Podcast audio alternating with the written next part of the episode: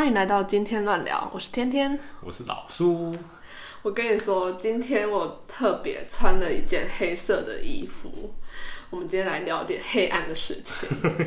这么的黑暗，对，黑暗的部分就是呢，我上个礼拜去吃了西门那边有一个黑蒜拉面，有没有很黑暗？感觉很恶心哎。很好吃哎、我记得之前我有看过，我不知道它是不是黑蒜拉面，但整碗都是黑的。你知道它跟水沟一样吗？哪有我跟你讲，你你你你讲这个，你讲这个，喜欢拉面的人会生气耶。我我蛮喜欢拉面的，但我只觉得那个颜色对我来说有点恶心。哎、那个真的是，因为那一间是我当我想吃黑蒜的时候一定会去的。哦，因为我本人也是一个拉面狂人，来台北之后就是狂吃拉面，真的很哦爽。对，那所以它有长得跟水沟一样。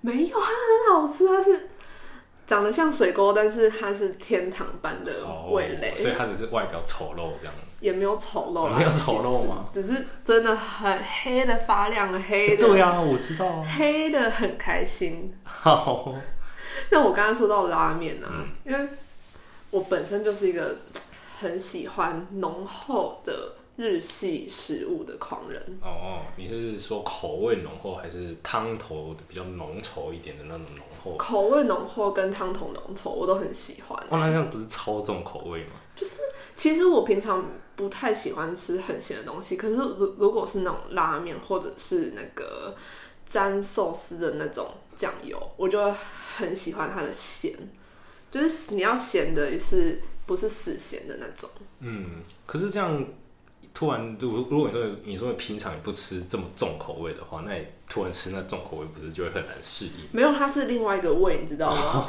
对，就是平常我吃的是一个就是正常的味，当我吃到日日式料理的时候，就是啊换一下味。好，还有这种事情，对对对，因为我之前我有吃过我朋友点过的，就是去所有东西全部都是最浓最浓，然后什么东西都是就是往最往最极端那边去对最极。端那边去，然后哇，那个真的是吃不下去哎。真的吗？你真的不喜欢？那你刚刚说你喜欢吃拉面，你最喜欢哪一个口味？你有喜欢的口味吗？口味的话，应该就是豚骨吧。啊，豚骨跟味噌我蛮喜欢的。哦，那豚骨味增酱油，哦，我不喜欢酱油。你不喜欢酱油我？跟你讲，我觉得酱油只有我家楼下卖的酱油是好的，其他地方都是 我跟你讲，我自己排名是味增酱油豚骨，哦。对，然后盐味我也蛮蛮喜欢的，鸡汤系的我也喜欢。嗯，如果是第一名的话，我应该是味增吧。其实我个人蛮喜欢味噌。我也是，我超喜欢味增，而且一样，我喜欢浓厚的味噌。哦，因为我之前有一次，诶、第一次去日本玩的时候，然后住的那个饭店，它有附早餐，早餐就一定会有味噌汤，我就 成了，我就呃早上会有味噌拉面，一早起来吃这个 太怪了嘛。反正呢，我就盛了一大碗，我就啊，日本味噌汤一定超好喝，然后我就喝了第一口，哇哦，是厨师失手直接把整包盐倒进去，是不是？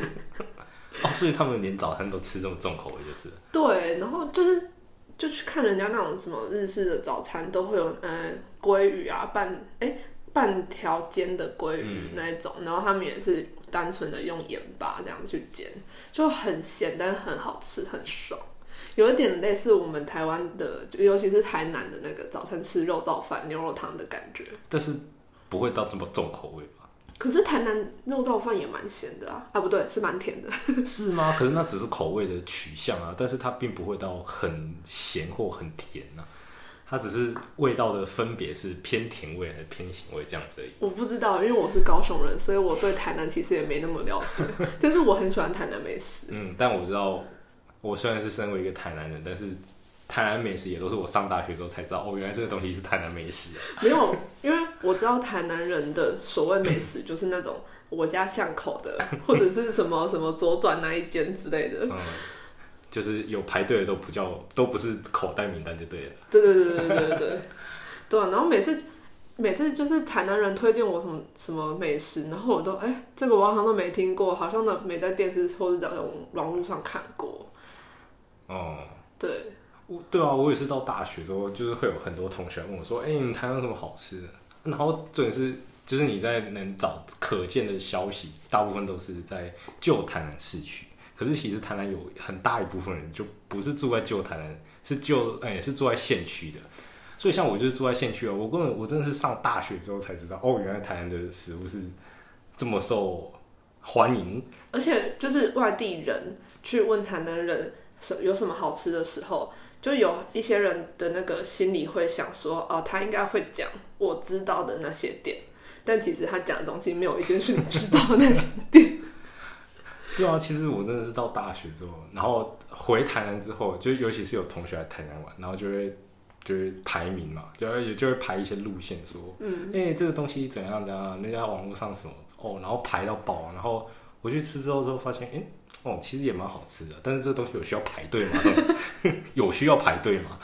哎、但是我就有一个很好奇的是，台南人自己煮得出那些味道吗？嗯，其实是我觉得可以耶，因为这个就是平常的感觉嘛。然后后来我有问一些长辈说，为什么台南的食物比比较偏甜？是因为以前的时代，就是其实嘉南平原种满很多甘蔗，所以其实拿到糖可能比拿到盐更容易。哦，直接这样直接撒，对啊，但其实我觉得这个还蛮还蛮值得存疑的啊，因为其实大部分现在有名的小吃好像也都是在旧台南市区啊，但是台南市区其实离靠海非常近，但对。盐巴取的应该跟甘蔗取的应该其实差不多，可能盐巴那时候都被送回日本了，甘蔗我不知道，我对台南的历史没有这么了解。这个我也不知道，但是我觉得这个就是说用甘蔗来入菜这件事情是，或者是因为种非常多的甘蔗，所以取得糖大于盐的这个程度，我觉得是蛮可以理解的。而且其实真的有蛮多传统的菜是用甘蔗入菜的，我们节目突然变成一个学术取向，有突然学术学，而且是从就是黑蒜拉面变成甘蔗，我们今天要聊一些黑暗的事情好，但是对从黑蒜拉面，然后到拉面，然后到糖，然后到甘蔗，对对，听起来好像蛮正向的。超级正向的。但其实今天是一个超级无敌 free 的乱聊节目。对，那所以我们真真正的主轴黑暗的事情到底是什么啊？黑蒜拉面，我还以为忘了。那所以我们黑蒜拉面应该要带到哪去呢？嗯，就是也没有到哪里 也没有到哪里去，所以单纯就是开了这个头。我跟你讲，其实我们这个乱聊节目真的是做的非常无敌自由，就是我们甚至连脚本都没有写。我就是呃我就是今天早上突然想到啊，我好怀念那个黑酸拉面哦。然后打开衣柜的时候啊，那今天来挑一件黑色的衣服穿，今天就来讲黑酸拉面吧。可是你的黑蒜拉面好像也是讲一点点而已。啊，但是我觉得还可以讲一个是，我个人是平常吃东西的时候不敢吃蒜头，就是我只要有蒜头，我都会就是只一定会挑出来的那一种，吃到我就会整个痛不欲生。但你是不要吃到就好，还是如果它在汤里面、在菜里面是没关系？对，现在要讲到一个重点，我刚才说我很喜欢黑蒜拉面，但是黑蒜我就是可以在拉面里面的蒜头，我觉得超级美味，超级好吃但。我说除了不是黑蒜拉面以外的拉面里面有蒜头，这样也可以吗？可以耶，可可以。我去吃那个横滨加系的时候，它就是会让你那个自己加那个蒜哦，对啊，他真会哦，他会给你那个嘛蒜头，对，它然后你自它有己蒜泥榨成那个，自己加，对啊，嗯。对对对，我超爱的。我就觉得为什么、啊、拉面这个东西是是神做出来的东西吧？为什么这么难吃的蒜头，然后加进去会变得这么好吃啊？嗯，我觉得你之后可以试试看。什么？一个很奇怪的听歌，就是我们怕吵到室刚友。刚才还以为是地震。没有没有，哎、我跟你说，我这边就是我们工作室这边，因为在十十六楼，嗯，地震超级可哦怕。因为我之前是住在这边的，我是住在这边，嗯，然后我跟你讲，那个地震的时候，我真的是有那个人生跑马灯，就是我这辈子做了什么，然后我这辈子有什么很难忘的事情，或者是我这辈子遭什么孽。可是我觉得在高楼层的地震有一个比较好的事情，就是它比较圆滑一点。就是它相对于你在一二三四楼的那种地震程度的感受，在高楼层的感受会比较，我觉得比较不会那么跳痛。我觉得这不是 我我讲讲到哽咽，我觉得这不是跳痛、哎，是高楼层地震有一个好处是，你可以不用想要怎么哦，逃生，真的因为你就是 活着或是死掉。不是，而且就算你要活着，反正也会有踩到下一层的人。对我这好黑暗哦，这好像符合今天的主题。或者反正就是过楼垮了，反正还有楼下的。如果活着，有可能会变成在下一层；如果死了，有可能在底下十八层。也不一定吧，因为你知道为什么会有这种感觉吗？因为像我在就是我老家，我也是住在高楼高楼层的公寓，所以其实地震对我来说我是不会特别害怕的，而且有时候是要摇了好几秒钟说，哎哦地震这样，然后可是呃大部分现在像在学校里面啊，通常比较少建筑物是高楼层，大概是顶多三楼四楼，所以以前在学校的时候就会觉得哇那个地震就是在家里比家里有感多了。就是，而且尤其是像南部，其实很常会有那种大小地震，就是尤其小地震很多。因为我也不知道为什么，但反正我觉得，我觉得我来台北之后，反而不觉得地震很多。你这样子，东部人要生气了。哦对啊，那他们是真的是每天都在晃。每天都在晃。对啊，但对，但我真的觉得在高楼层的地震，其实对我来说比较舒服。我从来不会这样想。每次只要一地震，然后我就会觉得好了，我人生就到此刻了。真的谢谢大家的照顾。哎、而且真的是你要看你住哪，现在的建筑标准，你整个都已经提升了，对不对？要倒也不是那么容易的，好不好？对，因为之前哎、前几个月吧，台湾不是有一个很大地震，是在半夜的时候。哦，对，然后，哎、我就有一次回家，然后亲戚就说：“哦，你你住的地方那边那么新，新房子就是给它摇就对了。哦，对啊，而且你看我们现在的那个最新，呃，应该是说自从九二一之后，那个整个那个钢筋的耐摇度，对，啊，整个都已经大大提升了，对不对？新房子就是要给它摇一下。我我不这么认为，我觉得不要摇比较好。我只是想要一个安稳的睡眠而已。哎、但说实在，我在半夜很多地震，我我是这样二十几年来，我真正有被摇醒，只有被摇醒一次，剩下的我都是隔天起来，然后看着新闻，看着新闻，看然后画着 PPT，哦，昨天的地震很大，然后什么东西又撒满地这样。可是我觉得近几年来的地震，如果你是不怕摇的人，你也要怕被那个简讯的哔哔声哦吓醒，那个很可怕。哦，对啊，其实有时候是被那个吓到的。我跟你讲，就之前的，好像前几个月前那个半夜的地震啊，那个简讯的那个铃声，我觉得超可怕，真的很像火灾的那哦，种对警铃。啊，而且很尖，又尖又大声。对，然后我就会觉得，哦天哪，这个伴随这个铃声之下，我真的觉得好了，我的人生差不多到这了，可以画下一个句点。但是这个也可以测试你是不是国家边缘人呢？因为不是每个人的手机都收得到这个简讯。我之前对啊，我之前有有时候是收不到的，嗯我就会觉得好了好了，就大家不要我了。应该也还国家不要好我吧？对，是国家可能觉得你不需要，国家也不会感谢你啊。对他也不会感谢，因为对，他又还没到缴税，他感谢你干什么？现在我们乱聊时间又到了一个很自卑的时刻，哦，很黑暗，超黑暗的。挺好的啊。一下地震，一下自卑，一下又拉面，我觉得还蛮符合今天的主轴的，我蛮喜欢的，怎么办？乱聊乱到突然自己生出脚本了。然后，然后还会聊到一半怕吵到室友，真的很不好意思。应该也还好吧。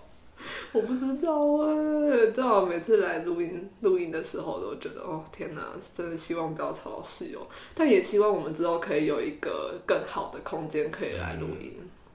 对啊，你这个地方比较诡异的一点，它是诡异哪里诡它是异？它是做出来的隔间啊。对，所以它隔音比较差一点。就是它这一间其实它是装潢的，对，它不是实体的。是房东买，就是呃一个家，然后我这边原本应该要是客厅，然后他就硬生生的隔成，就是跟隔壁，哎、应该说就是再多一隔一个空间啊。对，就是我跟隔壁原本应该是要是客厅，但他就是用隔间，嗯，对，然后我之前来就是来租的时候啊，我还有特别问说啊，这个墙会不会隔音不好什么之类的。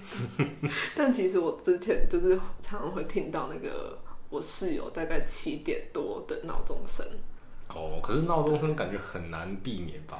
尤其是哎。你知道，就是 iPhone 的那个闹钟声都是那个嘚嘚嘚嘚嘚嘚嘚嘚嘚嘚嘚，然后就是他没起来，我都起来，你知道吗？哎、可是我真的觉得这个字你至少有隔个墙还听得到，就还好。以前我住在学校宿舍的时候，隔壁寝的，而且还跟你隔两道门，隔壁寝的闹钟在叫，我们都听得到。我觉得最受不了的应该是室友的吧，就是那个如果你是跟三个人一起住那种四人房，就是呃你的室友闹钟一直响一直响，然后响了十分钟，可是他都一直没起来，可是你都已经起来，那个真的超受不了。哎、可是我那时候住宿的经验，这个真的是还好，反而反而是隔壁寝的，就是那个闹钟，而且他闹钟是那个很大的那个有铃铛的那种闹钟，不是手机的那种哔哔哔哔，是两个当 两个那个铃铛那种，然后闹钟是这样，哒这样，然后你知道可以响半个多小时，那个人还没起来。他是睡了然后就挂了，是不是？对，而且真是他都超早的，就是不知道为什么他都是大概五五点半的闹钟，然后你就对五点半就叮叮，然后一路一路响到六点这样。啊，你有跟那种楼长还是什么管理员投诉吗？没有那个讲了好像也没用啊，因为那个绝对不是只有我被吵起来。哎我真的这样讲虽然不太好，但我觉得如果你真的有这方面的困扰的话，真的不要住宿舍。就是宿舍就是便宜，就是要牺牲一些别的东西啊。对啊，对啊，真的这个这个大概我觉得可能他们不觉得会吵到别人吧，好像是因为因因为他自己都起不来，所以他当然根本不觉得他会吵到别人。对。然后我跟你讲，我之前大学的时候啊，就是也有一个室友有相同的困扰。然后他的那个铃声，我都已经听到会背了，你知道吗？而且他的铃声是那个日文歌，然后那时候我还没有学日文，可是我的日文启蒙就在那个时候。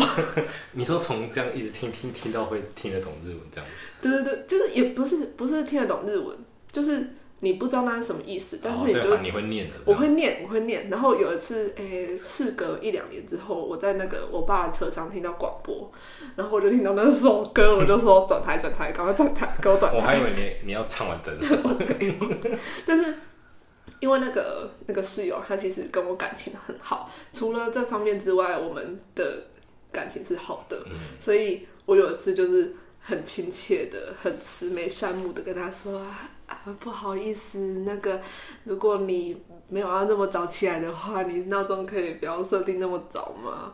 然后他就他就一直跟我道歉，他说对不起对不起，我会注意的。然后之后我就出门了，我回来之后就看到我桌上有一个便利贴纸条，他再跟我道歉一次，然后他买了一杯饮料给我，我就觉得啊、我是不是做错事了？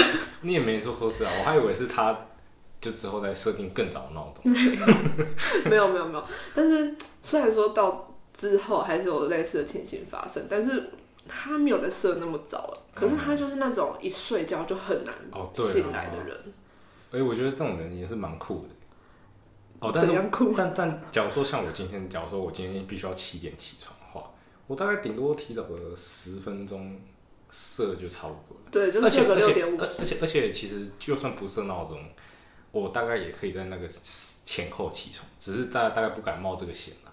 但我后来有我我有几次有不小心没有设闹钟的经验，就会这个睡过头，就不会睡过头，我还是会在那个你好厉害，我一定会睡过头。但是如果你说什么是半夜啊，就是有什么地震啊，或者是你说什么手机叫成这样啊，我都真的是听不见。但是快到我起床的时间的时候，我就会听得见的。哦，你感觉是一个生理时钟很规律的人哎、嗯，应该吧？我完全不是，我真的不是。我现在的那个生理时钟还是在过那种大学生的生理时钟，虽然我已经不再是大学生了，但是大学生的生理时钟是什么？就是可能下午一两点才起床的那种，早早上的课直接全部翘掉。这个是蓄意的吧？没有，这个是年年龄使然，就是啊年龄使然嘛。就是当你到了十八岁啊，没有办法再像高中六点半起床了，一点两点起床才是一件正常的事情。不是啊，哎、但我觉得其实觉得这个情形蛮特别的，因为除非你出社会之后有很符合这个时间性的这个工作，不然其实你一般八点大概就是要出门上班了。你就去当那个 freelancer 啊，自由工作者，为了睡眠选择自由工作者。嗯，可是我现在我也是 freelancer 啊，但我的工作都超早的。那是因为你的你的性质是需要跟很多人合作的啊。对啊，对啊，哎、爸，我真的觉得那些大学可以睡到，就是对我来说睡到十点就已经很不可思议了。哦，早你知道吗？我大一的时候，我还有那个信心，就是约跟同学约约晨跑，时间是早上五点半。这真的太早了吧？我跟你说，我哎、可是我跟你说，那时候我坚持了一个月，我自己都觉得很了不起。我那时候是五点半晨跑，然后六点半结束，然后我跟朋友再去那个吃个早餐，然后还可以回宿舍洗个澡，然后再换衣服去上课上八点，的课。哇，很青春呢！对，然后一路到晚上还有社团啊，还有系队练习啊，哇，哎、你的 这个一个月之后整个变掉。蛮精，蛮蛮蛮精彩。那个是我刚上大学的时候，一个月之后整个就是正常的大学生。哈，你说五点是不是？五点那时候我才刚睡。但到底为什么可以熬夜啊？其实我觉得熬夜这件事情对我来说蛮困难。哦，我觉得上大学之后就会有那种很想要体验很多事情的那种，就是因为你在高中之前都一直念书，一直念书，完全在那种升学主义的世界里面。到大学之后，你就会觉得哦，念书只是生活中的其中一环，我会很想要赶快看看这个世界，所以你就会看想要看看这个世界，为什么一定要趁晚上的时候看？白天不能看嘛？就是会有一些夜冲夜唱的行程啊，你也可以日冲日唱，为什么要夜冲夜唱？啊，你还会有一些夜间看 YouTube 的行程，为什么要夜间看 YouTube？的我就觉得超快的。就会觉得就会很屁孩的觉得晚上熬夜是一件很 rock 的事哦，情。真的吗？哎、对我们那时候真的其实其实有有有真的有尝试过，但我真的是第二天就不行，很累哦，超累。很累啊！我就觉得，我睡觉不好好睡觉，我在那边搞这有的东西干什么？对对对，所以就是过了那个时候觉得很累的时候，你就会开始年龄慢慢的往上，体力往慢慢的往哦，没有，下。但但我跟你讲，我就一两天而已啊，我不是一两年，也不是三四年。哇，我们今天这个节目从拉面到自卑，然后到回顾我们的大学生活，我觉得好像今天也就是已经这个节目的高潮迭起，好像也差不对啊这个起承多。转合这个起承转合，差不多到我们合的时间喽。哦可以可以 say goodbye。对啊，那好啦，今天的今天乱聊就先到这边啦。我是天天，我是老苏，我们下次再见，拜拜拜